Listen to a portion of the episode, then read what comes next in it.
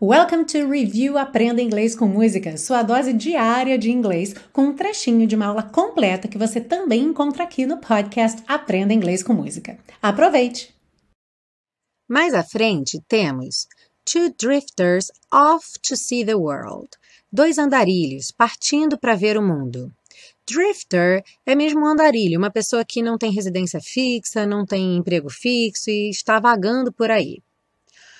Off to see the world, partindo para ver o mundo. Se você está off to algum lugar, você está de saída, você está partindo, saindo para algum lugar. É uma expressão bastante comum. Por exemplo, I'm off to work. Estou saindo para o trabalho ou estou indo para o trabalho. Você falaria isso no momento que você está mesmo de saída.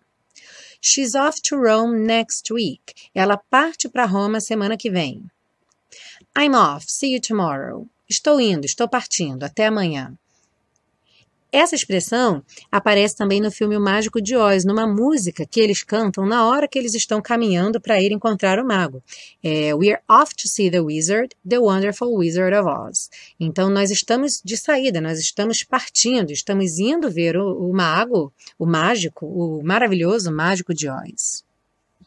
Ah, e se você busca um curso de inglês passo a passo com a minha orientação, conheça o Intensivo de Inglês da Teacher Milena, meu curso de inglês que te oferece 30 dias de garantia incondicional. Saiba mais em www.intensivo.teachermilena.com.